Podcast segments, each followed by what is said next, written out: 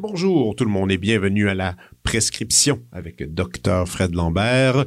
J'espère que tout le monde va bien de son côté. Ici, ça va et j'ai l'immense bonheur de vous présenter deux personnes plutôt qu'une. Ça arrive une fois de temps en temps que je, j'ose tenter un dialogue, une conversation à trois, ce qui n'est pas toujours évident euh, mais dans ce cas-ci, on était tous bien à l'écoute, alors ça s'est bien euh, déroulé.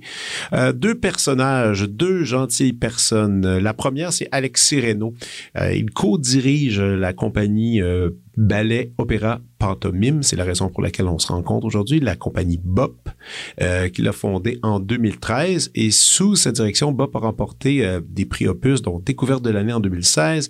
Puis ils ont eu aussi euh, le conseil, euh, ils ont aussi eu le prix de la relève de la Caisse des Jardins, qui avait été remis par le Conseil des arts de Montréal.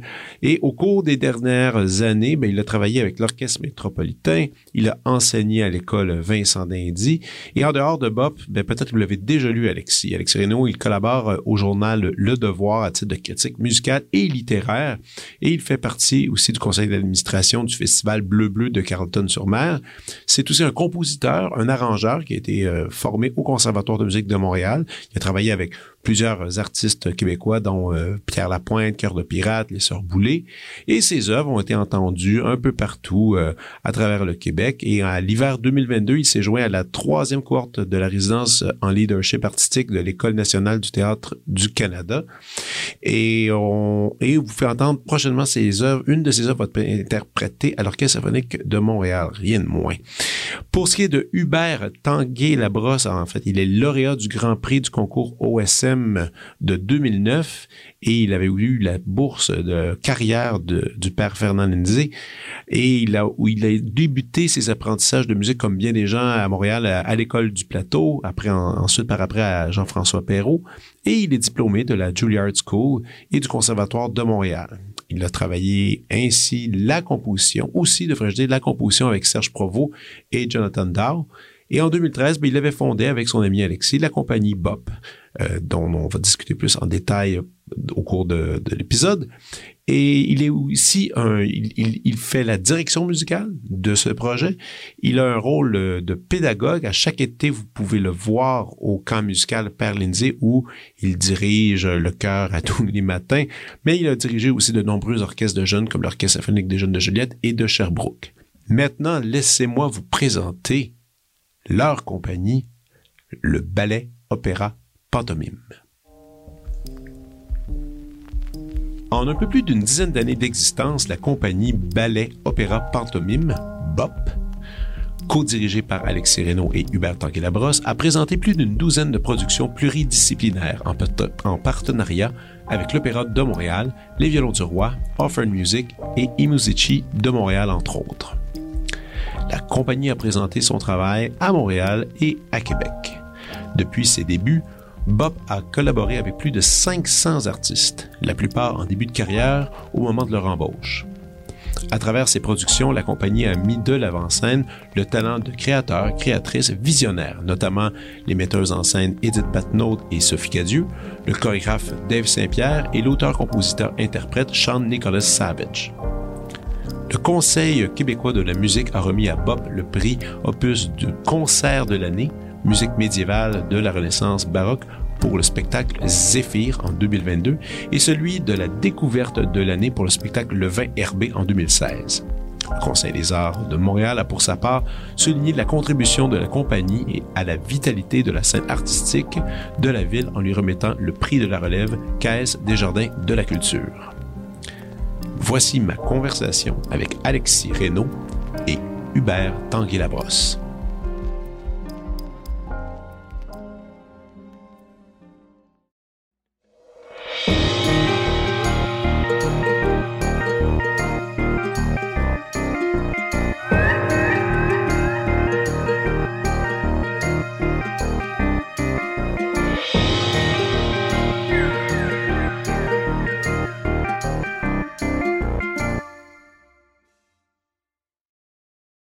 Bonjour. Comment allez-vous? C'est rare, je fais un épisode à trois. Je suis content de, je suis content de le faire avec, avec vous deux. Avec euh, euh, votre phénoménal projet, en fait, c'est un peu la raison pour laquelle on, se rencontre aujourd'hui. Euh, je trouve que souvent, quand je fais des épisodes concernant des artistes de musique classique, c'est souvent des interprètes. J'ai eu une compositrice qui est venue une fois. Et, euh, et c'est un peu un- c'est un peu traditionnel. tu sais, Il y a toujours cette espèce de parcours euh, d'études qu'on discute et aussi de performances, de concerts, tout ça. Dans votre cas, ce que je trouve qui est cool, c'est que vous êtes, un, premièrement, vous êtes jeune, vous avez créé une compagnie il y a déjà pas mal d'années. Ça fait combien de temps maintenant que, que Bop existe? Ça va faire. En fait, ça fait un peu plus de 10 ans. 10 ans. Bon, vous aviez quel âge quand vous avez parti ça? Pas le même âge, Hubert et moi. Moi, j'avais 25 ans. Ok, quand même. Donc, Toi- moi, 24, j'imagine. Toi, Ouais. 24. OK. Parce que c'est quand même jeune pour, euh, pour, pour décider de finalement de faire quelque chose qui est différent. Puis moi, j'aimerais un peu comprendre euh, l'origine de ce, de ce projet, en fait. Est-ce que c'est suite en regardant le milieu puis de se dire, Ah, OK, il est temps qu'on fasse bouger les choses autrement, proposer quelque chose de différent? C'est ça que je suis un peu intrigué. Par où commencer euh, Ben, je pense que ça, ça venait d'abord euh, du désir de faire des projets euh, entre amis. Donc, c'est ça le. On, on voulait travailler ensemble, faire quelque chose avec les gens qui, qui nous entouraient. Puis le choix d'aller vers, disons, cette formule-là, qui au début était principalement, là, on se concentrait principalement sur l'opéra contemporain à nos premières années. Ça, ça venait peut-être, oui, d'une espèce de ben, d'observation que finalement c'était peut-être une niche qui n'était pas encore euh, occupée euh, à Montréal, donc plutôt que créer un orchestre ou un ensemble de musique, un orchestre de chambre ou un ensemble de musique contemporaine, euh, disons des formules qui, qui existent déjà beaucoup, puis dans laquelle il y a beaucoup de compétition déjà, c'était peut-être de créer quelque chose où il y a moins. Il n'y a, rien encore à, à Montréal qui ressemble à ça, ou en tout cas peu de choses. Puis aussi, finalement, c'était l'idée que à travers la, tout ce qui est scénique, ben, ça allait peut-être nous permettre de ratisser un peu plus large, de trouver un nouveau public. Mhm. Donc, en racontant des histoires, euh, peut-être que c'était plus facile de faire écouter cette musique-là, faire découvrir cette musique-là aux gens. Puis aussi des projets, euh, justement, de la musique rarement jouée. Toujours, à chaque fois que vous proposiez quelque chose, ben, ben, il y avait le Quatuor à la fin des temps que je me rappelle que ça, je connaissais ça. là, bon. Mais il y a d'autres trucs, euh, que, que c'était familier. Je savais que ça existait, mais je n'avais jamais vraiment prêté du temps ou mes oreilles à, écouter cette musique-là. euh, et là, vous avez donc décidé de partir ce- ce- cette compagnie, justement.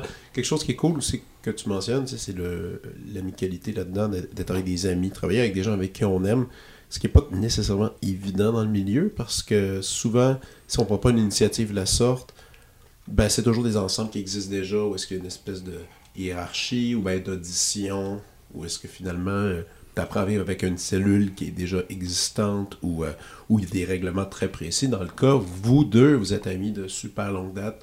Euh, ça remonte à la jeunesse, euh, justement, un peu un lieu, un lieu que tous les trois on partage avec une grande affection, le camp musical Fernandisé. Camp musical à Nodière qu'on appelait à l'époque. Et, et, et c'est quoi? C'est finalement, c'est à travers ces étés-là, vous avez développé une amitié, puis vous avez décidé. Vous avez, en fait, ce que je trouve aussi intéressant dans le, dans le cas de vous deux, c'est que vous avez changé musicalement. Parce que toi, Hubert, t'avais une. À la base, tu fait vraiment la, la- la trajectoire de, de quelqu'un qui veut jouer de la clarinette, qui va se spécialiser dans une des meilleures écoles dans le monde, à Juilliard. C'est ça que tu as fait, non? Ouais. Maîtrise? Maîtrise, Euh, mon bac. Ah, t'as fait ton bac? Ouais. Ah, ok, dans ma tête, t'as fait ta maîtrise. Oh shit, t'as été trop. 4? J'ai fait trois ans. J'ai comme transféré pendant. Ah, ok, ok. j'ai commencé au conservatoire, j'ai fini là-bas. Ok, t'as fini là-bas? Ouais. Shit. Ok. Ça, c'est intense. Trois ans à New York. euh. T'as-tu aimé ça? Euh, oui et non. ça dépend. Mais comme j'en garde un bon souvenir, mais il y a eu. euh, ça, je pense que c'est là où finalement j'ai j'ai réalisé que mon rêve d'adolescence c'était pas nécessairement ce que je pensais ou en tout cas c'est c'est là où je- ça m'a permis de me questionner sur vraiment ce que je voulais faire puis justement la- mon rapport à jouer de la clarinette puis à ouais Est-ce que tu penses que ce, ton rapport est comme à la clarinette et comment tout ça a été changé, est-ce que c'est peut-être un peu de la faute à Juilliard? Si t'avais, ce que je, je sous-entends, c'est que si tu avais étudié dans une autre école, peut-être plus relax, t'aurais, t'aurais peut-être changé autrement? Non, peut-être mais tu je pense, je pense que tu l'école était pas. euh, je- L'ambiance était bonne. C'est pas- par rapport à Ok, ça. c'est ça, c'est pas, l'école qui est en cause. Non, mais je pense que comme n'importe quelle école, c'est loin d'être parfait. J'ai des bons profs, des mauvais profs. euh, je pense que ça, finalement, ça dépend vraiment sur quel. euh, finalement, c'est qui les humains avec qui tu travailles. C'est Mhm. ça- comme n'importe quelle école, j'ai l'impression. Mais non, c'était plus. Je pense que c'était mon rêve de, de petit gars d'aller là-bas. Ça faisait longtemps que je m'imaginais ça. Donc, c'est sûr que entre ce que je projetais puis l'idée que je m'étais faite de ça, disons, à 13 ans, quand j'avais commencé à penser à ça, puis la réalité, c'est sûr qu'il y avait un- une espèce de débalancement. Mais non, c'est, je pense qu'aller là-bas, c'est juste, j'ai réalisé que j'avais envie de faire ma vie à Montréal puis pas ailleurs. Alors qu'avant de partir, je me disais, je vais aller faire de la musique peu importe Ouais, où. tu puis- les portes ouvertes c'est à- ça. à- pour le monde entier, étant donné aussi que clarinette, euh, t'as pas non plus tant le luxe de choisir où tu vas habiter. là, disons. Quand, ça. quand tu pars là-dedans, tu fais des auditions, puis si c'est à Nashville que tu finis, mais c'est à Nashville que tu vas faire ta job. Parce qu'en corde, on a plus de possibilités quand même. Mhm. là. Vous autres, c'est plus limité. Mais finalement, donc, tu as fini ton diplôme, puis tu as fait, ben, je vais faire autre chose avec ma vie de, de, de, de- musicien, finalement. Tu t'es intéressé à la direction. Ouais, ben, je me suis intéressé à la direction, pas, pas tant dans l'idée je veux être un chef d'orchestre, mais plus dans l'idée c'était, pour moi, ben, je voulais travailler avec Rafi Arménian, avec qui j'avais travaillé au conservatoire avant de partir aux États-Unis. Puis c'est aussi, je me disais, c'est la meilleure façon, si je veux développer mes propres projets, c'est le genre de bagage qui, qui me serait probablement nécessaire ou c'est la meilleure façon de. la meilleure avenue pour ça. On va en revenir dans un instant. Et toi, Alexis, moi, je te connais de longue date, Joliette, parce qu'on a fait l'orchestre des jeunes. Euh, tu jouais euh, du violon. Ben, tu joues encore du violon, mais j'ai été violoniste de Euh, assez formation. peu, hein. Oui, violoniste de formation à la base. Par après, tu t'es dirigé euh, en composition. Je me souviens encore de ça quand tu t'étais décidé à, à plonger là-dedans. Et finalement, j'ai un peu quand même de la misère à te définir aujourd'hui, si je peux être honnête. Je sais pas si toi, tu es capable de le faire. Si tu te définis bien toi-même. Ben, qu'est-ce que, ben, qu'est-ce que j'aimais de la composition, qu'est-ce que j'aime encore, finalement, si Parce que tu écris encore. Euh, ben, c'est ça, c'est que j'avais pas tout à fait fini mes études il y a, Ok. il y a 10 ans. euh, fait que là, j'ai terminé maintenant. euh, Non, no way, ok, t'es Oui, là-dedans en ce moment? Oui, oui, c'est ça. Pour, ben, quel- à- au conservatoire? conservatoire, pour euh, boucler, la, boucler la boucle. Avec Nicolas Gilbert? Exact. Oh, super, super. Puis là, tu sais, ce qui veut dire euh, compléter ses études, là, c'est finir, euh, comme on appelle euh, dans le jargon, le- la maîtrise, le concours. Le concours. Le concours dans lequel tu dois. C'est qu'est-ce qu'il faut faire comme épreuve finale? On va écrire une œuvre pour Euh, combien d'instruments? Ou... faut présenter un portfolio d'une quarantaine de minutes avec euh, une pièce d'orchestre là-dedans, qui était déjà euh, composée, là, justement, il y, a, il y a 10 ans. Puis là, bon, j'ajoute... euh, Tu la travailles, tu la retravailles. Oui, je la retravaille, puis j'ajoute euh, des nouvelles pièces euh, à ça. Mais c'est ça, qu'est-ce que, finalement, qu'est-ce que j'aime de la composition, c'est ben, un peu comme Hubert disait par rapport à, au fait de réaliser ses propres projets. Je trouvais que c'est une bonne avenue, puis pas, pas nécessairement euh, pour vivre, euh, vivre de ça, mais c'était quand même l'opportunité, ben, c'est ça, de réaliser des projets avec des gens, euh, des gens qu'on aime, euh, des amis, euh, créer quelque chose de, de toute pièce.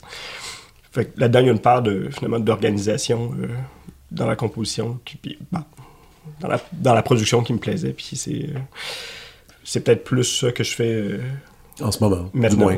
Ouais.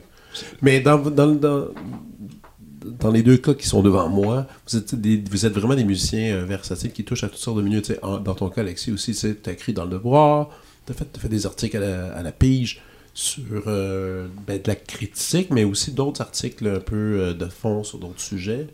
Euh, ben, j'avais, euh, pendant, pendant les confinements, j'avais plus de temps. Euh, puis j'avais proposé, euh, c'est ça, à mes collègues au devoir, là, je savais qu'ils euh, qu'ils cherchaient des gens pour faire de la critique, de la critique littéraire. Puis bon, c'est ça, je- Donc, toujours, j'ai toujours lu pas mal. Alors, Donc, il y, a- il y a quand même ça aussi qui dans, ta- dans ta sphère artistique. Il y a l'écriture, la lecture, l'écriture qui, qui, qui, qui est très présent. Tu sais, ça, je trouve inté- intéressant parce que tu as joué du violon, tu as fait ça. Euh, T'enseignes un peu, je présume, peut-être? Euh, ça, fait, ça fait quelques années quand même, mais euh, oui, c'est ça. J'ai enseigné au collégial, au secondaire, euh, j'ai fait des ateliers aussi, là, dans les écoles primaires. là. En fait, quand, dans les années qui ont suivi euh, ben, sur mon départ du conservatoire, c'est essentiellement ça que, que j'ai fait. Puis euh, ben, au camp, l'été, euh, Évidemment, c'est ça. je- ça continue. Et maintenant, pour toi, Hubert, c'est... Oui, donc c'est ça. Donc tu t'es mis... Comme tu disais que tu es revenu à Montréal, c'est à, ce moment-là que tu as comme un peu raffiné ou travaillé un peu plus en profondeur la direction euh, avec Rafi Armanian, qui est encore... Qui est encore ben, il est plus au conservatoire maintenant. Il, il, il enseigne, je crois, peut-être à Toronto, si je me trompe. Je pense qu'il est retraité. Il est retraité. Il écrit des livres. OK, il écrit Ouais. des livres, voilà, tout simplement. Euh, donc, tu as fait un peu cette formation-là qui pour, pour finalement euh, servir tes propres projets. Et là, vous avez parti de la compagnie. C'était quoi la première production que vous aviez fait avec Bob? On a fait un opéra de chambre de Britain, OK, c'est Curly River, qui était euh, c'est une œuvre pour cinq musiciens. Euh, je crois sept musiciens, une douzaine euh, d'interprètes, là, de, de chanteurs. Curly Rivers, est-ce que c'est celui-là qu'on retrouve dans le film de le film de Wes Anderson dans le camp d'été avec des enfants qui font une production. Ils font une pro- il y a une production de Britain. Je me souviens plus si c'est celle-là. Je crois que c'est euh, The Little Sweep. Je pense que c'est- Ah, c'est je pense oui. un opéra euh, spécifiquement composé pour euh, les enfants. En fait, les, les euh, qu'on a fait, c'est un peu particulier. C'est une pièce qui est euh, pensée pour être présentée dans, dans une église, donc euh, sans décor, puis euh, en Ok. utilisant vraiment l'architecture. euh, même c'est une, euh, comment on dit, c'est une, gang de moines là, qui raconte l'histoire euh, Ok. dans Curly River. là. C'est ça, c'est une forme qui, a- en fait, ils appellent ça une parabole d'église. Puis il y en a fait trois. On en a fait deux à nos débuts. Donc Curly River, puis je pense deux ans plus tard, on a fait euh, Burning Fire Furnace à la salle Bourgie. Vous tripez Britain? Vous aimez ça? Ben, disons que c'était des bonnes œuvres pour, pour commencer. C'est des œuvres super, vraiment fortes, euh, qui sont très particulières, euh, qui se montaient bien, qui... C'est un drôle de personnage. C'est un drôle de personnage, Britain. Moi, j'ai acheté dernièrement pour mon père, parce que mon père est à la retraite, bon, il est dans un trip de, de tout écouter. Donc là, euh, donc là, mettons, ben là, Noël, Noël euh, arrive bientôt. De toute façon, il va l'avoir su, je peux le dire. Euh, là, j'ai acheté tout le coffret Bach avec tout, tout, toutes les œuvres qui ont été composées par Bach, enregistrées dans l'ordre, selon les instruments. Il a tout écouté Mozart, il a tout écouté Beethoven, il a tout écouté Stravinsky à date, quand même. On va lui donner un CD par jour, c'est ça, on se redevrait se faire un, un disque par jour, mais c'est des gros... Mais là, j'ai acheté aussi, puis ça, je me le garde pour plus tard, c'est euh, le, coffret Britain. J'ai acheté, j'ai acheté ça, là, moi, je me tiens dans les bouquineries à Montréal, il y a des fois, tu sais, puis tout le monde me connaît, parce qu'à chaque fois, je fais, si vous avez un coffret d'un grand compositeur Brahms, whatever, je suis, appelez-moi, puis dès qu'il m'appelle, je, les achète. Peu importe, mon père met ça dans sa bibliothèque, puis là, il, il, il, il- trippe fort parce que, tu il écoute ça, puis il va le lire sur les pièces en même temps, puis il voit l'évolution du compositeur, puis tout ça. Mais Breton, c'est... Écoute, j'ai ouvert la boîte, rien que regarder un peu les œuvres, puis je, je, je connais pas le 7-8e de tout ce qui est présenté devant moi. Il y a beaucoup de trucs... euh, j'ai envie de dire obscur, mais ça l'était pas. Parce qu'à l'époque, sa musique, elle, a toujours été bien jouée, puis quand même célébrée, mais c'est qu'il en a fait beaucoup de musique. On l'oublie aussi. Oui, puis il y a quand même une grande variété, je pense, dans ce qu'il Ouais, fait. ouais, c'est- ouais. Ouais, ouais, puis il a composé, il a jeune, il a commencé jeune, bon, il y a comme toute une espèce de catalogue de jeunesse aussi qui est- qu'on peut pas non plus ignorer. Euh, ça, une parenthèse bretonne.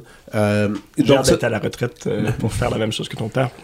mais c'est un cool projet. C'est un cool projet. Il va y avoir un moment un peu, un peu plate, peut-être, avec euh, toute la passe de l'orgue euh, avec Bach. Là. Ça va peut-être être un, un peu long. Là. Mais une fois que c'est passé, euh, c'est le fun. Non, mais écoute, mon père, en plus, il m'a fait découvrir. c'est quoi qu'il me faisait il me parlait de Mozart, puis il parlait des, des, les dernières œuvres. C'est tellement fou comment ça va ailleurs. Ça, le trip de voir l'évolution d'un compositeur. Je pense que ben, tu peux pas le vivre autrement qu'en passant à travers. Puis aussi, lui-même disait, il dit, il y a de la répétition. Là. Il y a du monde, tu sais, dans le cas de Mozart, il dit ça, il, se renouvelle pas tout le temps, là, dans, dans, dans, dans ses sonates de violon que tu reconnais un thème d'une symphonie, puis finalement, tac, tac, tac, puis ça va comme ça. Ah, par contre, le cas fait Stravinsky, ça, il a trouvé ça un peu, un peu élevé par moment, parce qu'il dit ça va dans tellement de directions, là, c'est- déstabilisant. Même ça, je l'ai jamais fait, moi, tout écouter Stravinsky, j'ai pas, pas, pas tout écouté ça, là. Je- Vous êtes-vous des gros? Écoutez-vous beaucoup d'affaires? Ben sûrement, parce qu'avec vos projets, vous, devez, vous êtes à la chasse de répertoire, de d'en écouter. euh, Alexis en écoute énormément, mais Ah ouais? Ben, moi, pas tant que ça. Ben, ça dépend des moments, mais je trouve ça drôle que tu tu parles de ton père. Je veux dire, euh, mes parents euh, écoutent beaucoup de musique, puis ben, ça. euh, quand Bon. je- c'est ça, à la maison, on- mes parents sont super bien équipés pour. Ah oui, ok, ils ont le vinyle, ils ont tout, là. C'est ça, pour écouter dans des, dans des super conditions. Fait que c'est toujours quelque chose que j'ai fait justement avec mes, avec mes parents, d'écouter beaucoup de musique. Là, quand, quand je les visiter, euh, justement, j'amène des disques, puis là, on, on écoute ça. Puis la même chose. euh, mon père lit, euh, lit les livrets. Puis, euh, T'es-tu équipé chez vous? euh, oui, j'ai un assez bon système de son, justement, euh, qui a percolé de chez mes parents jusqu'à. Toi, Hubert? Pas très ça? bien équipé. Hey, c'est moi, c'est d'une gêne.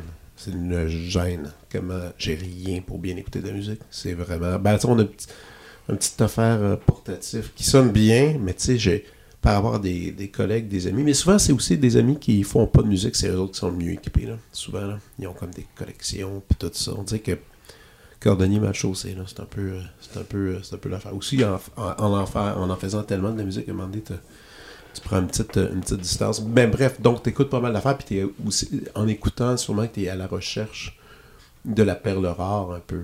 Euh, Ben, on n'a pas tant d'occasions que ça de. euh, je sais pas, on, on cherche pas tant de répertoire finalement. On n'a pas une saison, on n'a pas c'est une saison de. C'est pas comme un orchestre là, qui aurait une saison avec 8 Certes. concerts, 9 concerts. Certes, mais quand même, vous avez beaucoup de projets euh, qui se sont accumulés au fil des années. C'est sûr qu'au début, c'est allé lentement, puis à un moment donné, ça s'est mis à être, à être très actif. Euh, puis même, à un point de vue actif, parlons-en, parce que c'est intéressant. T'as, euh, Hubert, tu as écrit de la musique pour Bop. Ça, oui, ben Alexis aussi. En Et fait, Alexis aussi, euh, ouais. on tranquillement, on se dirige de plus en plus vers des projets où il y a de la, de la création. Donc, on a commencé avec des œuvres obscures. C'était pas ça qui était souhaité au début, ou c'est ça que c'était ça qui était en arrière-plan ou- Au début, c'était vraiment, euh, ben justement, Britain. Après, on est allé faire un Frank Martin. C'était de choisir des œuvres du répertoire qui sont rarement faites. Ouais. Puis je pense, je pense aussi, ben, corrige-moi, là, mais il, il me semble qu'on était plutôt réticents à justement se servir à ce moment-là de la compagnie comme un, un véhicule là, pour, euh, disons, notre propre travail là, personnel. Puis même, même encore maintenant, je veux dire, c'est c'est pas... euh, C'est pas central à la mission. C'est pas central, oh, d'accord, mais quand même, il y a un moment où est-ce que vous avez fait le petit chiffre, où vous avez décidé, OK, on va, on va écrire, faire nos trucs. Dans le cas d'Alexis, je peux comprendre, une formation euh, de compositeur. Toi, Hubert, t'en as pas. J'en ai une demi. T'en as une demi? J'ai- J'avais commencé un bac en compo au conservatoire avant de partir. No way! Ouais, OK, avec t'as- Serge Provo. Mais je veux dire, j'en ai peut-être un quart de formation, plus qu'une demi. OK, OK. Ouais. mais Hubert est beaucoup plus prolifique que moi. euh, Il touche tout, ça, Charles Hubert. J'essaye. Y a-tu un truc en musique que vous n'avez pas encore touché, que vous aimeriez toucher? Vous avez le droit de dire non aussi.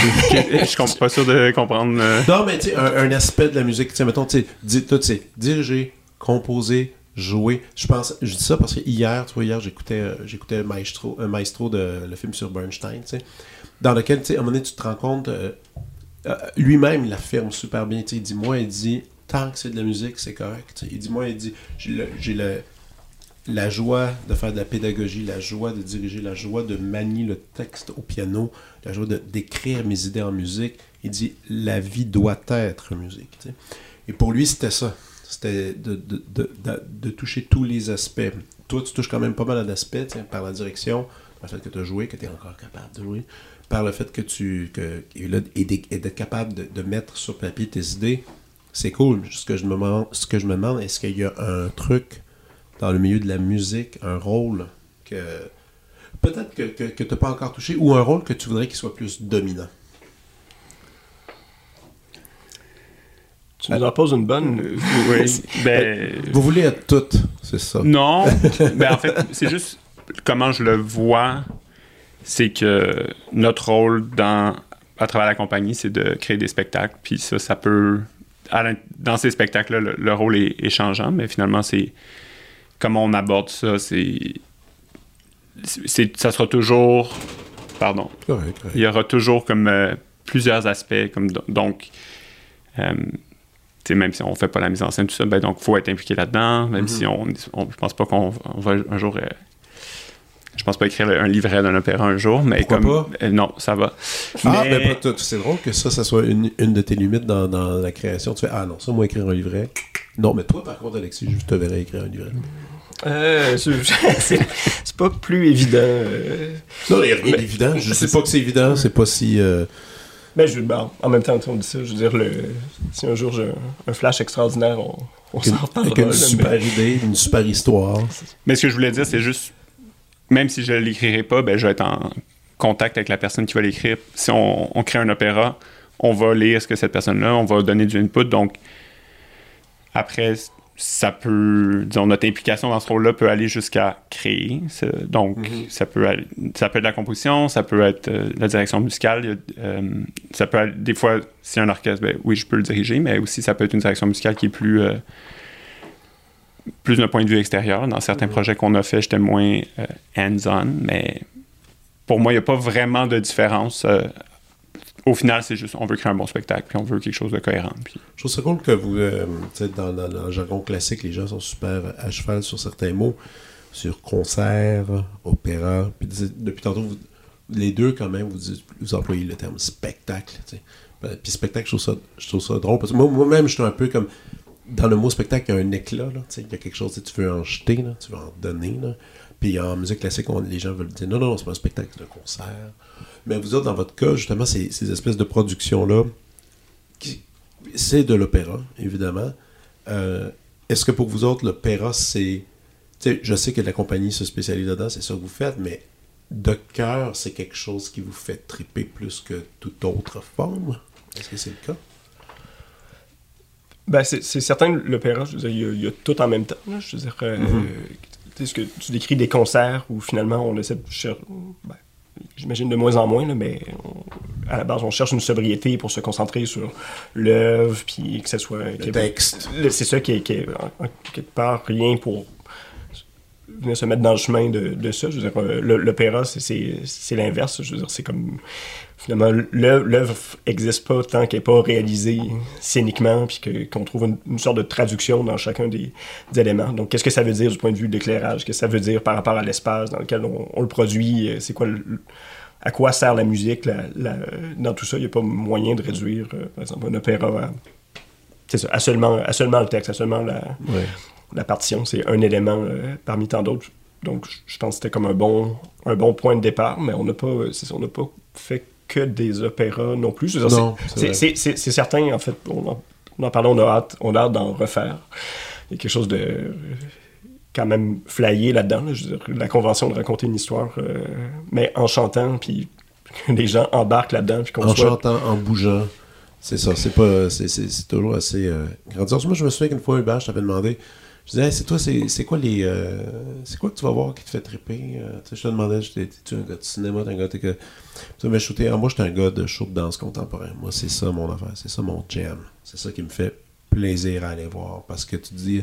Tu sais, la façon que les corps, comment on utilise un corps sur une scène, euh, l'expression, tout ça. Puis tu me disais que c'était bien inspirant puis que tu allais chercher beaucoup là-dedans. Tu m'avais déjà dit ça dans le passé. Moi, je suis curieux dans le cas d'Alexis. Toi, c'est où que tu vas chercher justement c'est cette forme d'inspiration que Hubert a justement avec la, danse? Ben, je vois, effectivement, je vois moins de danse euh, qu'Hubert. Euh, ben, en tout cas, cette idée-là, comme de, voir comment les choses fonctionnent ensemble, puis comme. euh, ben, ça fait que je vois beaucoup de films, j'aime beaucoup le cinéma, c'est ça, je trouve, c'est. euh, pour moi, c'est ben, justement, c'est proche d'un spectacle à ce, niveau-là, parce que bon, il y a, il y a beaucoup de. Ça, il y a beaucoup d'éléments qui doivent être mis ensemble, qui doivent fonctionner d'une certaine manière pour que la la magie, euh, la magie opère, là, mais je veux dire, j'aime, je veux dire, j'adore aussi le, le théâtre, ou en fait, toutes les représentations en, en art vivant, où finalement, euh, Ouais. je veux dire, c'est... Il faut qu'il y ait plus de magie, en quelque part, pour qu'on qu'on rentre dans l'histoire, pour qu'on accepte la convention. Euh, c'est, Ouais, ouais. plus, exigeant euh, comme spectateur. là, je dirais. Au cinéma, tu peux euh, vraiment penser à autre chose. Qu'est-ce qu'il y en est de. Mettons, si les gens vous, nous écoutent aujourd'hui et sont un peu curieux de voir vos projets, est-ce que ces projets sont quelque part, quelque part numériquement, ou est-ce qu'on peut les écouter, les admirer, ou c'est caché, ou ce sont, ce sont des spectacles qui ont, qui ont, qui ont une petite vie éphémère et qu'on laisse, qu'on laisse au loin mourir, ou? Bon, on a un spectacle qui s'en vient. There you go. Ça, c'est sûr que c'est la meilleure façon de découvrir notre travail. Par- Parlons du, euh, du prochain. Euh, on fait un, une espèce de d'œuvre hybride, donc théâtre, danse, musique à l'espace Go en dernière semaine de février, pendant la semaine de mars, Mhm. autour d'un roman qui s'appelle Le Mont Analogue. Donc un roman qui. Le mont, le mont, un mont comme. Un euh, mont comme une montagne, oui, analogue. Donc c'est un espèce de roman euh, inachevé qui a inspiré beaucoup de monde. euh, Désolé, je le connais dont pas. Qui- qui- Jodorowsky, La montagne sacrée. Ok, c'est inspiré de ce roman-là. Mais le mot analogue, qui l'a écrit? René Daumal. Ok. qui est un, qui est un poète proche des surréalistes, euh, à Paris dans les années 20, euh, dans les années 20-30, Ok. mais qui, euh, qui était aussi inspiré par les, euh, les spiritualités euh, orientales et par l'alpinisme. Alors, euh, Je vois. c'est ça, le, le mont analogue, finalement, c'est un mont, c'est un mont fictif. Euh, il, il se retrouve sur aucune carte. Euh, et là, pour, pour l'atteindre, pour y accéder, en fait, c'est tout, ben, tout le récit est autour de ça. C'est une, une expédition qui, qui est mise sur pied là, pour, pour partir à la découverte du mont analogue. C'est ça, ça prend une certaine courbure du temps. Le soleil doit être placé d'une certaine manière. Donc, c'est un peu, un science-fiction. Euh, c'est spirituel aussi. Et donc là, euh, cette équipe-là comme arrive, finalement, découvre le mont analogue. Et là, entreprennent euh, l'ascension et euh, le roman finit là. On sait pas. On sait On sait pas que c'est ça, ter- ça termine sur une, une virgule. C'est une grosse réflexion. c'est vraiment quelque chose d'un peu absurde ou. Est-ce que c'est drôle? Quand même. Quand même. oui. Ben, je c'est les deux. Je pense que c'est- c'est comme. Il y a plusieurs euh, degrés. Là, je veux dire, mais comme les personnages, en quelque part, sont un peu. un peu absurdes. Là, il y a beaucoup de situations qui le sont. Euh, puis juste, c'est ça, l'espèce d'idée de se mettre en gang pour aller monter une montagne, qui sont Ouais, pas sûrs qui existent. Mais il y a aussi, c'est ça. c'est Il y a aussi toute l'idée d'une quête spirituelle, puis de quelque chose de. ouais. Wow. En fait, c'est. euh, on me faisait remarquer récemment qu'il y avait des, même des, une proximité avec, par exemple, le, Le Petit Prince, où, euh, je veux dire, finalement, en surface, ce, ce roman-là, je veux dire, c'est, ben, vraiment, c'est très, très court. C'est un petit roman d'aventure. Ok. mais euh, avec, bon, c'est ça, disons, une dimension sous- euh, en, plus en profondeur qui, est- qui est super intéressante euh, aussi. Alors, il y a comme, on peut, on peut méditer euh, là-dessus, on peut, on peut le prendre de plusieurs... euh, C'était ton idée de prendre ce livre-là? Non. C'est l'idée de la chorégraphe avec qui on travaille. C'est Ah. elle qui voulait. On voulait travailler avec elle, puis elle, elle nous a proposé. Ce... On connaissait pas le roman, Ok. mais elle, ça faisait plusieurs années qu'elle voulait faire quelque chose autour de ça, puis elle nous a proposé de, ben, de faire ça avec elle. C'est qui la chorégraphe? Win Holmes. Win 11. Elle est à Montréal? Oui. Ok. Originaire de Vancouver, euh, elle a vécu aussi à, à New York, puis là, ça fait quelques années qu'elle Qu'elle était ici, qui a fait ses trucs. puis C'est ça. Ok. Et là, vous a- elle est arrivée, mais ça, c'est quand même curieux. La chorégraphe, vous voulez faire un projet avec elle. Elle arrive avec un bouquin. Elle dit, ça va être ça le projet. Puis vous faites, OK. Et là, c'est une mise en musique de tout ça, chanter aussi? En fait, ça a été long avant qu'on décide qu'on savait qu'on voulait faire quelque chose autour de ça, puis euh, ça a pris forme dans les derniers mois. Euh, finalement, il y a la place du texte. Est-ce qu'on au début c'était pas c'était pas clair pour nous. Est-ce que vraiment on raconte cette histoire-là, on fait juste s'en inspirer, Euh, mais finalement on, on la raconte. on la raconte. Donc euh, il y a Donc, vous l'avez scénarisé. ben, en fait, c'est Clara Prévost qui s'est joint au projet. Ok. Puis elle, elle a écrit le texte sur. euh, donc, il y a six, chants, ben, six musiciens, six danseurs et un comédien. Le comédien, la, disons, le personnage principal, c'est lui qui, qui porte là, le- la majeure partie du texte, mais les, les autres interprètes aussi euh, ont des peu. petites répliques. Ouais. OK. C'est ça. C'est qui les interprètes? Est-ce que l'interprète principal là, qui va livrer le texte? Euh, Jean-François Casabonne. Oh, ok, ok. En plus, un gars, euh, excellent choix, un gars très, un gars très musical. Oui, vraiment. Donc, qui, peut, qui peut se prêter entièrement à, à ce type de projet. Il va chanter un peu. Oui, il Euh, peut tout faire. Ouais. Oui, c'est un comédien euh, très danseur aussi. Ouais, ouais, non, il est formidable. C'est quelqu'un de tellement chaleureux, euh, accueillant. Écoute, je l'ai rencontré deux fois. Puis une fois, c'était. euh, Écoute, je pense. Oui, c'est ça. J'étais dans un bar. Il était assis au bar. Je, m'étais, je revenais d'une journée de travail. J'étais prendre une bière. Il était assis à côté de moi. Finalement, on a parlé jusqu'à 2 h du matin de mille choses. Puis c'est, il est toujours, tu sais, genre. Ça ne me surprend pas. Non, c'est ça, complètement partant. Là. Il est- lui, c'est, lui c'est, c'est, c'est un, un bon acteur pour ça. Et euh, cette musique qu'il a écrite, cette fois-ci, vous deux? C'est moi. Ah, là, c'est toi au complet. Ok, Ouais. t'es parti. Ben, pas fini, là, mais je suis en- train de finir ça. T'es encore là-dedans. Presque fini. Il reste pas beaucoup. C'est pas stressant un peu d'écrire un peu, euh, parce que c'est quand même bientôt, là? Non, mais je pense qu'écrire pour la scène, c'est vraiment moins stressant que. je- Tu sais, ça fait. ben, depuis mes études, j'ai jamais écrit une œuvre comme instrumentale pure. là. Puis Ouais, ça, ouais. je pense que j'aurais de la difficulté, mais là, il y a un contexte, il y a un texte, euh, on raconte quelque chose, puis on sait qu'il va y avoir de la danse là-dessus. Donc, de toute façon, l'approche est, est pas pareille. L'instrumentation que, que t'aimes bien, c'est quoi?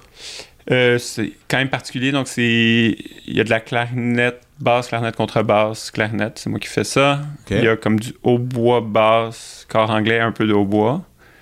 Euh, Tout ça, tout ça fait par une, seule personne, ouais. ouais. Euh, Parce qu'au début, c'était juste se dire, il va y avoir un avec le fond, puis ça va être ça. Mais finalement, euh, Ouais, ça a changé. je me suis dit, ça serait le fun de savoir du hautbois. Euh, puis il y a des instruments inventés d'un gars qui s'appelle Tom Jacques de Rimouski, qui crée ses propres instruments. Tom Jacques de Rimouski. Tom Jacques de Rimouski, ouais. C'est son nom ou c'est son nom d'artiste? Ça, ça porte à confusion. euh, il réside à Mouski. Oui. Euh, oui, c'est Ok. son nom, c'est Tom Jacques. Tom Jacques. Un gars avec Oui. deux, un gars qui, qui possède deux prénoms. On pourrait dire ça, oui. Ouais, ouais. Si on considère Tom comme étant un prénom. Ouais. Ouais. Tom puis Jacques. C'est comme, euh, c'est comme si je m'appelais Mathieu Jean. tu sais. C'est Exact. un peu ça. Puis sinon, c'est trois chanteurs, mais dont une qui fait des, du keyboard aussi. Donc, plusieurs trucs d'orgue, un peu. euh, Ok. ouais. OK. Tout, pas, pas nécessairement tout du monde de, de, issu de musique euh, classique, donc il y a de- de- d'autres univers aussi qui se, qui se joignent. Ben, c'est quand même des backgrounds différents. Donc, il y a Gabriel Darmou, Oui. euh, donc Jeanne Laforêt. Ah, Gabriel Damou va, va vous colorer ça. euh, Oui, c'est ça. ouais. c'est ça le but. Euh, puis sinon, Janelle Lucic, qui fait wow. plus musique baroque, euh, folk, mais donc c'est ça. C'était comme. Vous avez une super équipe, là, quand même. Là. C'est le fun, oui, oui, oui. C'est très hétéroclite. C'est pas encore répété, On a fait une semaine de. de création. De-. En fait, une semaine de mu- musique, puis après une semaine de mise en commun aussi. OK, wow. Et ce show est à l'Espace Go pour une petite run de, de quoi? Deux semaines, une semaine, ou je sais pas? Ouais, 11 soirs. On soir, on soir. Ouais. Shit. Ça, c'est le fun. Ouais, vraiment. Ça vous donne le temps de justement setter des choses, essayer des trucs. Euh... Maintenant, là, ça va être un show d'une heure, hein, ben, je présume, peut-être un peu plus. Une heure et dix, une heure et quart. Wow. Wow, c'est beaucoup de matériel à écrire. Mais je, y a, il y a je suis vraiment impressionné. Il y a beaucoup de textes finalement. Là, fait Ok, que, ok. euh, Il n'y a pas une heure et quart de musique. Ok, ok, c'est ça, ça, ça bouge beaucoup. Donc ça, c'est votre gros projet de, de cette année, je présume. Euh, euh, est-ce que des fois, tu sais, vous avez fait des productions, est-ce qu'il y a des productions que vous pouvez comme vendre ou laisser partir ailleurs ou, ou refaire, ou c'est plutôt quand vous avez fini un projet, il est mort, on le laisse là, puis on passe à autre chose? C'est comme, c'est comme notre grand défi, là, parce que c'est, beaucoup de, de temps et de moyens investis à, à chaque fois pour euh, Pour ça, pour faire ça. ces projets-là. Mais en même temps, euh, ça, j'imagine que ça fait un petit peu partie de la. C'est comme c'est dans l'ordre des choses aussi, comme plus c'est événementiel, disons. Il y a beaucoup de gens impliqués, puis beaucoup de partenaires, puis ça prend un lieu, et tout ça. Comme c'est, des formats qui sont peut-être moins euh, faciles à, à faire tourner. là. Je veux dire, on, euh, ça, on réfléchit pour les prochaines années, là, comment. euh, ben, c'est, quelque- ben, quelque chose qu'on voudrait faire aussi, là, Que- comment, ré- là, récupérer tout le bon travail que vous avez fait. C'est sûr que puis ça, ça c'est peut-être un peu la- la- le truc difficile de l'art contemporain, surtout en musique. Puis Dieu sait, moi je le fais avec Molinari. Souvent, il y a des pièces qu'on va, des premières qu'on va faire, puis je les, je les appelle souvent les premières dernières. Là. Où est-ce que il faut après, il faut que tu trouves des occasions pour les rejouer, puis c'est pas toujours évident. Mais euh, mais faut, faut, ouais, faut, faut, faut garder espoir là-dessus. Mais pour revenir aussi à ma question de tantôt, c'est ça. Est-ce que est-ce que vous allez mettre en ligne un peu ces spectacles-là? On a un spectacle en ligne, puis on a des, les extraits pas mal, tous nos, toutes nos productions sont en ligne, puis il y en a une intégrale, c'est la comédie musicale qu'on avait faite au Théâtre La Chapelle, Qui Oui, s'appelle? qui s'appelle Please Thrill Me, c'est avec euh, Sean Nicholas Savage. Oui, et, et ça, il est tout disponible sur YouTube, euh, je présume. C'est ça, c'est sur YouTube. Sophie Cadieux avait fait euh, la, mise en scène. puis, oui. euh, ben, c'est son, en fait, c'est devenu une espèce de, de petit film, euh, c'est ça, autour de ce Ouais, je me rappelle, je me rappelle. Donc, il est disponible. euh, vous avez une page euh, BOP euh, sur YouTube, je présume, dans ça. laquelle on peut aller, euh, aller chercher ça. Pardon, est-ce qu'il y a des Est-ce qu'il y a des. Bon, oui. Est-ce qu'il y a des. des projets nouveaux, peut-être, ou, de, ou, ou, euh, de longue date que vous réfléchissez, que vous rêvez de faire, que, qui sont comme dans le tiroir, que vous, que vous, que vous contemplez, que vous dites que ce serait vraiment le fun, qui se réalise un jour? Ben, Il y a des projets sur lesquels ça fait longtemps qu'on travaille et à la réalisation Ça desquels on a ça- très hâte, mais je, ça je se pense passe pas que pas. ça soit exactement dans... On peut pas en parler. Parce que ça va Ah. donner une mauvaise chance ou. euh, Non, non, non, mais... Non, c'est juste, je pensais, quand, quand tu as dit euh, des, projets que ça fait longtemps que vous voulez. euh, Non, mais que vous rêvez de faire, vous dites, ah, ça, ça serait. Parce qu'il y a toujours, dans chaque projet que vous faites, il y a quand même quelque part quelque chose de, qui va dans le grandiose. C'est beaucoup de monde. C'est gros. Tu sais, euh, tu sais, moi, je, je- ma, ma vie, je la passe à quatre avec un quatuor.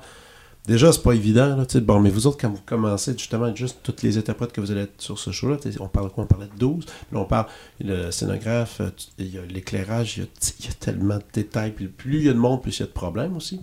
Ça, ça vient souvent. euh, L'équation habituellement euh, fonctionne pour ça. Ou, l'inverse, c'est peut-être plus difficile de. Je sais pas, travailler Ouais. à quatre pendant, Ah. euh, intensément pendant plusieurs années que.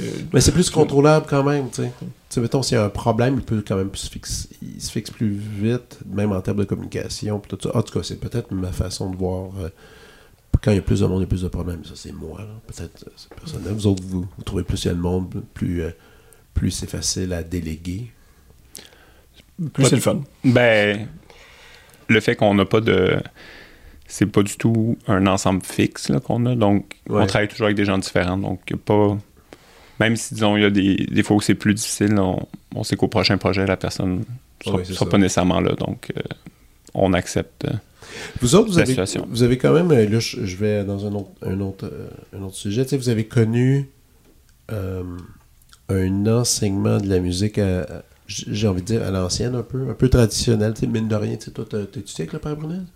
Euh, non. Non, tu sais, euh, c'était qui tes profs de violon? C'était Bernard Ducharme. Bernard Euh, Charles. Mais quand même, Bernard, qui est de cette tradition-là aussi, tu sais, qui a connu le Père Brunel, qui, qui, qui- qui dirigeait l'orchestre à Joliette. Tu sais, on vient de. C'est quand même quelque chose qui est très euh, vieux jeu, si je pourrais dire ainsi. Puis, tu sais, la musique classique, là aussi, elle va par une certaine tradition. Les choses euh, changent énormément, euh, mine de rien. La numérisation de la musique, même la façon d'enseigner a, a changé à travers le temps. Sûrement, vous le savez à travers le camp musical, vous l'avez. Vous voyez que les jeunes ne sont pas les mêmes jeunes d'année en année, les choses changent.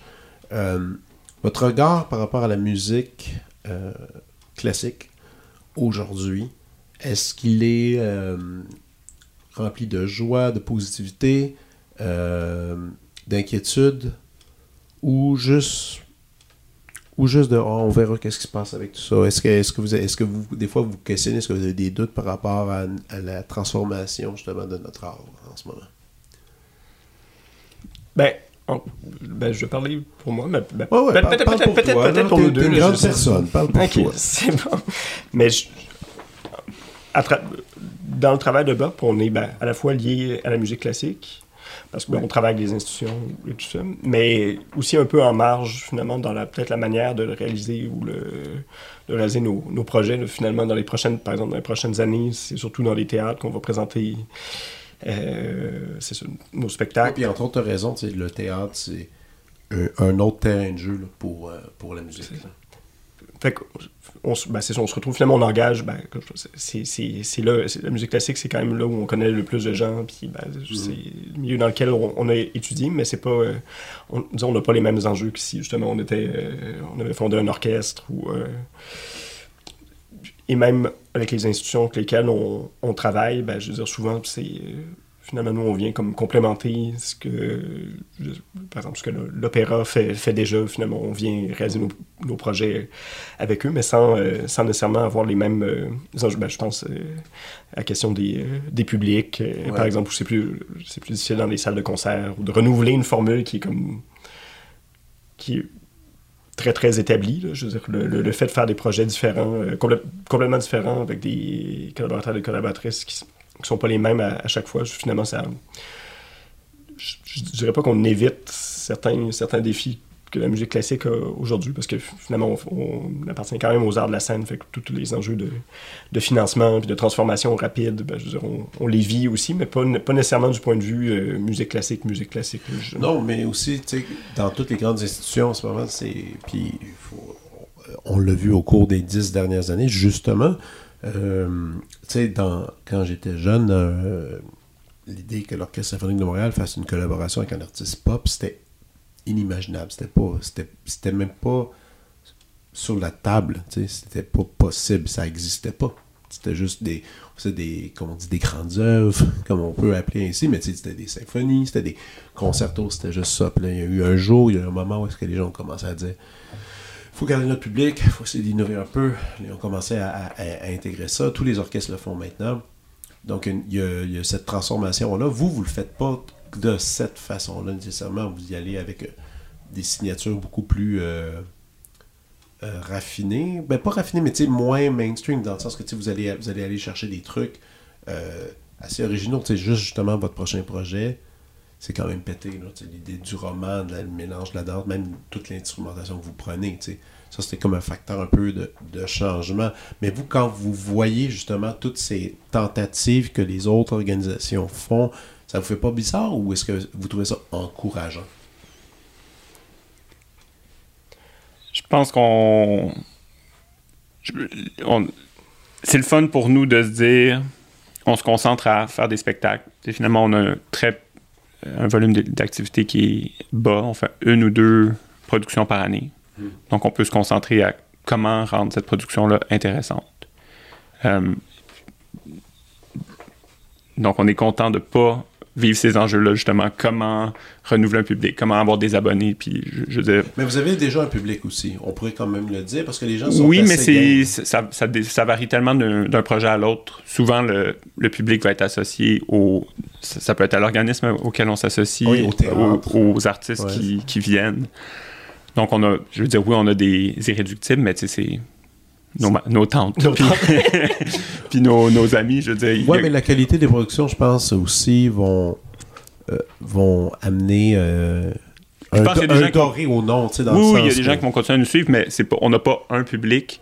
Puis c'est pas, je pense pas qu'on, c'est pas dans la mission de l'organisme d'avoir le fait qu'on on fait nos projets un peu partout. Ouais, mais, euh, mais en même temps, on pourrait dire que. En fait, tout ça va, avec le temps. Moi, je pense que dorénavant, puis ça, c'est quelque chose qui est établi dans le milieu de la musique contemporaine ou de la musique classique, point final. C'est quand on dit le mot bop, euh, dans le milieu, les gens savent que c'est des, ça va toujours être des spectacles euh, un peu innovateurs, puis je veux pas dire champ gauche, mais tu sais, mais, mais originaux. Il va y avoir quelque chose de différent qui va se passer. Déjà, rien que ça, avoir réussi à, établir ça dans le milieu, je trouve que c'est fort parce que euh, il y a des choses des fois qui coulent d'une certaine évidence. Si on parle d'un ensemble baroque, ben là tu fais bon, ben c'est c'est de la musique baroque. Dans votre cas, ça pourrait même. Il pourrait, on sait que stylistiquement, il n'y a pas vraiment de limite. Moi, c'est ça que je trouve. C'est juste qu'il va y avoir quelque chose d'intéressant qui va être proposé. Puis si vous voulez quelque chose de différent, ben vous allez voir bas parce que ça va, il va artistiquement, vous allez ça, vous allez, vous allez voir quelque chose qui est complètement unique. Moi, ça, c'est ça que je trouve qui est fun dans le projet. Ben, merci, c'est fin. Non, non, non, mais euh, oui, puis je le pense, mais je suis pas le seul à le penser aussi en passant. Il y a, il y a plein, il y a plein de gens qui le, qui, le, qui, le, qui le réfléchissent de cette façon. Bref, le temps file et on va se diriger maintenant, si vous voulez bien, chers amis, à votre prescription personnelle. Là, ça fait beaucoup de matériel parce que chacun, vous avez des goûts différents, ou peut-être pareil, on verra bien selon ce que vous avez à proposer. Euh, je vois Alexis avec cette petite, euh, sa petite feuille, alors je vais lui donner la parole en premier, si tu veux. Oui, littéralement euh, sept mots décrits euh, dessus. C'est pas, pas des, pas Ouais, des grosses des gros mots. Ok, Des gros oui. mots. Ben, j'ai euh, j'ai pensé au film Playtime de Jacques, euh, Ah, de Dieu. Jacques Tati. Ah, ça me fait plaisir avec ce film-là. Ah oui, ah bon, ben, ça me fait plaisir que ça fasse film. plaisir. Ouais. Donc, ben. Comment t'es tombé là-dessus? Euh, ben c'est drôle, à travers, pa- par, la musique euh, au départ, euh, par la musique électroacoustique. Parce Ah. que la- les bandes son des, des films de Tati sont, sont, souvent, sont souvent cités, sont souvent analysées du point de vue justement de la musique électroacoustique puis de, de la perception. Mais ça, je, ça, je savais pas que c'était euh, connu, mais c'est vrai que c'est vrai qu'il y a une recherche sonore assez poussée là, dans ces films-là. Oui, ben, parce que finalement, euh, ben, c'est peut-être une petite mise en, en contexte, c'est des, des films qui sont proches de l'univers du film muet, en quelque sorte. Le personnage de Jacques Tati, c'est un, une espèce de Charlie Chaplin euh, français, il vient, il vient du mime, et son, son passage dans le, son passage dans l'univers euh, du cinéma parlant, ben, finalement, ça a été ça a été dans l'univers du cinéma euh, sonore. Il n'y a, pas- y a, pas de- il y a pas vraiment de dialogue, les gens se parlent pas, on fait juste toujours entendre des bribes de conversation euh, au loin, des bruits. Euh, Mais même, même tous ces films, même Les vacances de Monsieur Hulot, il y a- ça parle à peine. Il y a quelques, quelques mots, Quelques mais, échanges, mais à peine. C'est vraiment dans le bruit, dans une porte qui claque. Et, ça devient super drôle aussi. là. Puis c'est rare aussi que le, le récit ou la tension, ben, je veux dire, le, le cinéma peut, peut faire ça, mais que la dimension sonore soit comme prise, euh, prise en compte, ou justement, qu'est-ce qui va diriger notre attention? Ben, c'est un, un- un bruit qu'on entend, qu'on n'est pas capable d'identifier, ou comme justement une porte qui va se fermer d'une certaine manière, que- qui, qui va nous surprendre, puis c'est Ouais, ouais. ça qui va créer le fil dans, dans le film. Puis, euh, ben, qu'est-ce que j'aime là-dedans? Finalement, on suit le même... Jacques Tati a un personnage qui est Monsieur Hulot, justement, qui, apparaît avec les vacances de Monsieur Hulot, qu'on voit ensuite et- dans, mon, dans Mon Oncle, Playtime. Et c'est dans l'apparition, c'est dans, dans Trafic. C'est un passage, finalement, de. C'est le passage d'un mode de vie traditionnel, disons, à Ouais. la complète modernité. Puis Ouais. dans Playtime, justement, le film se passe à Paris, mais c'est euh, c'est pas Paris, c'est c'est juste des, des, des ouais. buildings euh, ultra, euh, ultra modernistes, en, en verre, qu'on sait pas, justement, on sait pas où sont, où sont, où sont les murs.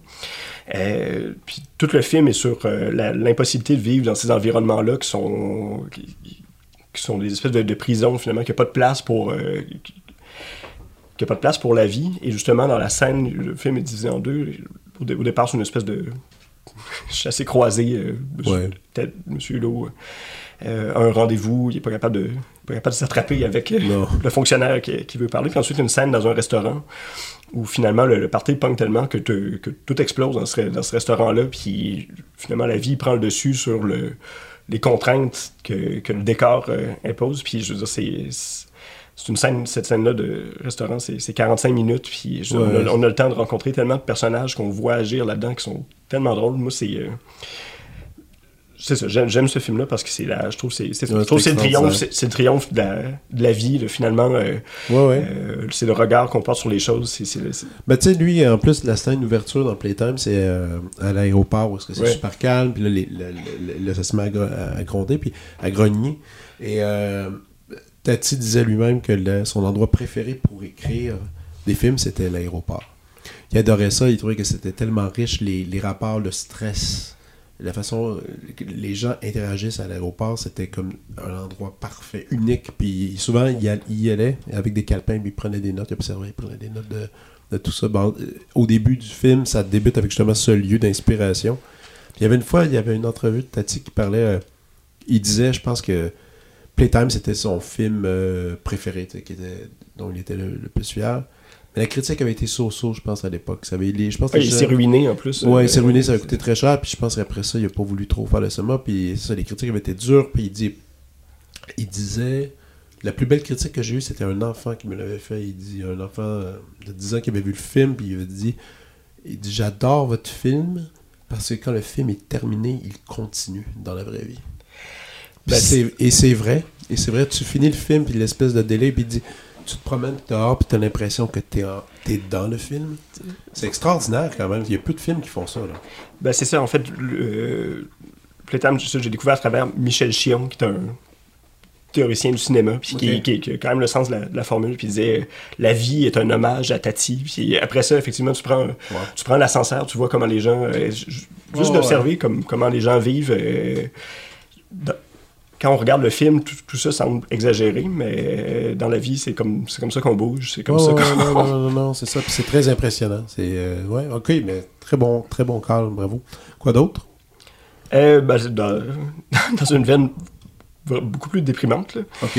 Euh, oui, yes. Le dernier roman publié de Jack Kerouac, qui, en français, c'est Vanité de Juloise. Juloise, c'est son alter ego euh, dans, plusieurs, en fait, dans plusieurs de ses, de ses romans. C'est c'est peut-être quelque chose de moins connu, mais euh, Kerouac a fait Je une le connais pas, moi. C'est la première fois que j'entends le, le titre même. en fait, tous ces livres sont, sont regroupés finalement sous le.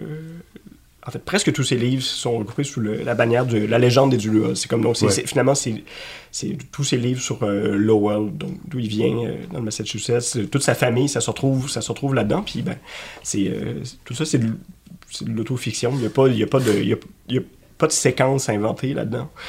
Puis euh, c'est assez particulier parce que Vanité du c'est la c'est son dernier roman. Il est, il est très malade quand il écrit ça. Il est com- complètement alcoolique. Puis il, il revient sur euh, sur le sous-titre, c'est euh, une jeunesse aventureuse, 1935-1944. Puis c'est sur euh, finalement ses premières années comme euh, joueur de football, puis son arrivée dans la ville de New York, finalement avec une bourse pour jouer euh, au football. Puis c'est- un panorama tellement particulier parce qu'on comprend ben, finalement que c'est sa réalité d'immigrant, ben, de fils d'immigrants canadiens-français qui, est- qui essaie de faire sa place dans la société américaine. Je veux dire, ils n'ont pas d'argent, fait que la- les bourses, le football, c'est sa manière, sa- Oui, oui, c'est sa façon pour aller étudier. là, sa manière de, de- de s'intégrer. Puis il y a tout l'épisode. ben, finalement, ça se passe aussi pendant, pendant, pendant la guerre, son passage dans, dans la marine là-dedans, comme Ouais. qui. euh, puis finalement, c'est- très triste. Moi, ça m'a bouleversé. Je- je- toute, le- toute la première partie du roman, c'est des, des, euh, un compte-rendu vraiment détaillé de, de parties de football que je jouais quand il avait 13 ans à Lowell. Puis je, je- je suis convaincu que c'est pour montrer aux gens que même si euh, même s'il est sous tout le temps, il se rappelle des choses. Il y a comme, un, il y a comme une part de défi là-dedans. Puis il parle de la, de la mort de, de son père. Ok. Euh, puis le- en quelque part, le roman, se- j'aurais dû faire l'inverse. J'aurais dû commencer par euh, la partie déprimante. Puis, c'est bien- correct. mais c'est Une œuvre, c'est une œuvre, c'est correct. où finalement, à la, c'est ça, à la fin de sa, c'est ça, à la fin de sa vie, re- repense à ça, puis euh, déçu, en quelque part, euh, est triste d'avoir déçu ses parents parce que son père est mort alors que Kerouac est dans une phase comme très, dure avec la, la drogue, puis la dernière fois qu'il l'a vu, ben, c'est lui-même était à l'hôpital. Ah, ouais. Fait mais c'est euh, mais en même temps tout ça est comme je sais pas, il y a comme une, tra- une transparence complète sur toute l'expérience vécue avec le recul parce qu'il repense il, il repense à il repense à sa jeunesse puis lui-même est comme en quelque part sur, sur son sur son lit de mort fait qu'il y a comme on touche une expérience vraie là, là-dedans puis Mhm. c'est sans, sans fil sans essayer de faire paraître les choses d'une manière ou d'une autre euh, en tout cas Ouais, je- il recherche pas le beau, puis la- la- ouais, ouais. Ou, même, ou même la guérison, à, à dire, c'est juste c'est brut. C'est brut, puis finalement, les gens souvent connaissent, euh, on on connaît On the Road, puis Ouais. euh, ap- après ça, je veux dire, il n'y a pas eu beaucoup d'intérêt critique et même populaire pour le- les, les autres de ces romans, où justement, ils parlent vraiment de... Est-ce que tu as tout lu? Non, je n'ai pas, euh, j'ai pas tout lu. Je connais, je connais pas l'immensité de son œuvre. Je connais on- évidemment Road, mais je connais pas le, le- justement il y, les a, autres livres. il y a beaucoup, beaucoup de... Il y a pas mal d'affaires. Il y a pas mal, il y a pas mal d'affaires, ça, ça, ça couvre, en fait, c'est, ça, il y a tellement de réalités qui sont couvertes euh, là-dedans. Justement, tout son, son passage dans, en fait, dans la marine, mais justement, récemment, il y a son premier roman qu'il a écrit au crayon, alors qu'il était marin, a, été, euh, a été publié. Puis bon, c'est ça. Là, il n'y avait pas, il y a pas eu beaucoup d'intérêt, euh, je trouve, euh, de la critique pour ce roman-là, mais je trouve ça euh, fabuleux. euh, c'est une obsession pour la mer, pour le, le voyage. donc, euh, moi, je, je suis un grand fan. OK, J'ai beaucoup parlé. Ça, c'était su- tes, su- tes suggestions. C'est ça. Super. On y va avec toi, Ivan. Est-ce que tu réussiras à topper ça? dans une joke, il n'y a pas de compétition. Je vais parler peut-être de, de- Parce que justement, je suis en train d'écrire de la musique pour euh, notre show. Fait que une chose qui m'a beaucoup inspiré, c'est euh, Turtle Dreams de. Turtle Dream ou Turtle Dreams, je sais plus ça, c'est au pluriel, de Meredith Monk. Turtle Dreams. OK, je connais... je- Meredith, comment? Meredith Monk. Monk. OK, je connais pas. C'est euh, genre de. Elle fait de la. une New-Yorkaise, elle a Ok. deux, deux longues tresses. OK. Euh, oui, je vois. C'est ça.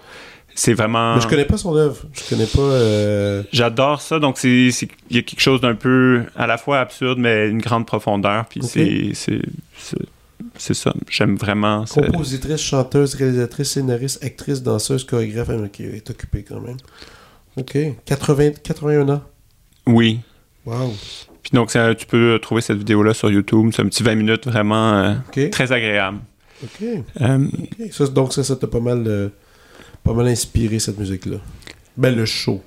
C'est un show, ça? C'est quoi? C'est une pièce? c'est un genre de vidéo, ouais. OK, OK. OK. Mais c'est donc, c'est comme un univers que, sans le je, la musique que j'ai écrite pour le spectacle est un peu moins hippie, euh, mais c'est comme un, c'est ça, j'essaie de comme recréer ce genre d'univers-là, mais OK. à saveur moins hippie. OK. Moi, hippie. Ouais. Parfait. Tu te considères pas hippie. C'est ça. OK, parfait. Excellent. Quoi d'autre? Euh, ben, on en a parlé plus tôt, mais un artiste que vraiment j'adore, c'est Shanik the Savage. Euh, un peu pour les mêmes raisons. Toi, Donc, toi, tu me l'as tu me l'as fait découvrir même euh, il, y a, il y a quelques années, là, quand vous avez fait le projet, j'avais aucune idée. C'était qui Méchant personnage, non? C'est ça. Donc, à la fois comme une grande générosité, quelque chose d'un peu absurde dans comme le kitsch, le- la façon d'aborder les choses, mais euh, quelque chose de, c'est ça. Il y a comme une, une profondeur euh, immense là-dedans, je trouve. Donc, quelque chose qui me touche euh, énormément. Donc, Puis comment vous avez- tu l'avais juste abordé Comment tu l'as découvert, en fait? C'était un ami à nous qui écoutait ça. puis donc, j'écoutais, il y a plein d'albums. J'écoutais beaucoup cette musique-là. Ok. Je l'avais approché pour faire un spectacle avec euh, l'Orchestre des Jeunes de Joliette et de Ah Sherbrooke. oui, que, que vous avez Qu'on a fait. fait, ouais. Vous avez fait. Puis c'était vraiment un... C'était super le fun, le spectacle. Puis en fait, c'est une fois sur... euh, on faisait Sherbrooke-Montréal, justement, on venait d'une répète. Puis je lui ai, dit- je lui ai demandé, est-ce que tu as déjà pensé à écrire une comédie musicale? Je me disais, ça serait la personne idéale pour ça. Puis il avait dit non, mais ça pourrait être vraiment le fun. Puis donc, euh, je pense un an plus tard, on l'avait... On en avait commandé une. Wow. C'est ça. Wow. Et tu tripes-tu comédie musicale dans la vie? Non. Non? Non. Ah, Moi, j'aime bien ça. Ben, j'aime l'idée, mais d'une comédie musicale, mais généralement, je trouve ça trop long, trop... euh, C'est tout le temps trop long. C'est ça. C'est littéralement tout le temps trop long. Et je sais pas pourquoi. Qui a décidé qu'il fallait que ce soit si long? Peut-être qu'ils se disent, alors, tant qu'à avoir tout le monde, là, on a réussi à réunir tout ce monde-là. On va donner un gros show. Mais tu sais, comme je suis allé voir euh, l'année dernière, non, c'est il y a deux ans, quand ils ont fait euh, l'adaptation en, français qu'ils font justement au Théâtre euh, de Annie. Puis moi, je me souviens du film. Le film est plus court quand même. Mais j'ai oublié que le film, il avait même un entracte. Il y avait un entracte au film. Donc, c'est pour dire. Mais le show, c'était d'une longueur sans nom. C'était insupportable. Puis j'avais amené les enfants. Mes enfants n'en pouvaient plus. Puis c'est dommage parce qu'une une bonne comédie musicale tête là, de une heure et demie serait suffisante. Mais euh, non, moi, je suis un grand admirateur quand même de tu West Side Story, ces affaires-là. Ouais, ben, je- tu sais, On est des, des énormes fans de... J'ai j'ai hâte de savoir de J'ai quoi. un blanc. La La Land? Non. Ah, Euh, les parapluies de Cherbourg. Les parapluies de Cherbourg. Ah oui, mais Oui, c'est ça. Ben oui, mais oui, mais oui, mais oui, mais oui. Qui, Qui est un opéra. qui est un opéra. Qui ouais. est- en fait, en fait, si on est honnête, c'est c'est ça, c'est pas. C'est pas par numéro, tu sais. c'est pas- Oui, oui. Mais je veux dire, je- je pense que c'est ça. J'aime la comédie musicale, mais il n'y a pas de temps qui m'ont vraiment t'ont marqué? marqué. Ouais. La La Land, t'as aimé ça? J'ai pas vu. Oh shit, toi, t'as vu La La Land? Ouais, je je l'ai vu, mais comme à la première écoute, j'avais. Je sais pas, comme. Il n'y en est pas resté grand chose. Mais d'ailleurs, tu sais que tout ça, la plus grande inspiration de ça, c'est les parapluies de Cherbourg. Ben, c'est ça, puis ça m'a donné le goût de le revoir parce que. Rien que dans les couleurs, tu le vois déjà. J'avais. En tout cas, j'étais allé voir Babylone l'année dernière de Damien Chazelle. Je, je, connaissais pas les T'as films. aimé ça? Ouais, moi j'ai vraiment aimé ça. C'était malade, ce film-là. C'était fou raide, là. Puis je connaissais pas euh, ces films. Puis là, je- en tout cas, la musique était bonne, entre Il parle autres. très bien français. hein. Il parle parfaitement français. Il avait fait une entrevue euh, ben, euh, via, via le téléphone avec Catherine Perrin lors des vendredis qu'on faisait. Puis c'était vraiment cool parce que justement, il est allé en profondeur sur le cinéma. Puis il connaît son cinéma français. Là. Bon, puis il parlait juste des parapluies de Cherbourg, à quel point que ça l'avait comme ébloui, marqué. Puis qu'il avait essayé un peu de refaire ça. Mais quand tu regardes dans la lande, ce qui est le fun, c'est que c'est un, un hommage à un condensé de toutes les comédies musicales. Il y a comme chaque plan est une réplique, un réplica d'un autre film. Ça, c'est ça qui est un peu euh, qui est un peu le fun. Mais Babylone, ça aussi, c'est ça, c'est un, pas pire film. C'est chargé. C'est très chargé, c'est long, mais c'est le fun. Bref, messieurs. euh, d'autres choses à dire sur la prod, peut-être avant qu'on avant qu'on finisse? Y a-t-il d'autres détails? Acheter des billets? C'est ça. Allez voir Oui, ça à l'espace Go. Ça va être super le fun. Et euh, ben, merci beaucoup. À bientôt. Merci à toi. Vous venez d'écouter La Prescription avec Dr. Fred Lambert. À l'animation, Frédéric Lambert. Réalisation, montage, recherche et bons conseils, Olivier Chamberlain. Au logo, Joël Vaudreuil. La musique, le groupe Crab. Jérôme Minière, Philippe B., Ben Chimie, Guillaume Beaulieu et Vincent Vertefeuille. Merci d'avoir été à l'écoute et à bientôt.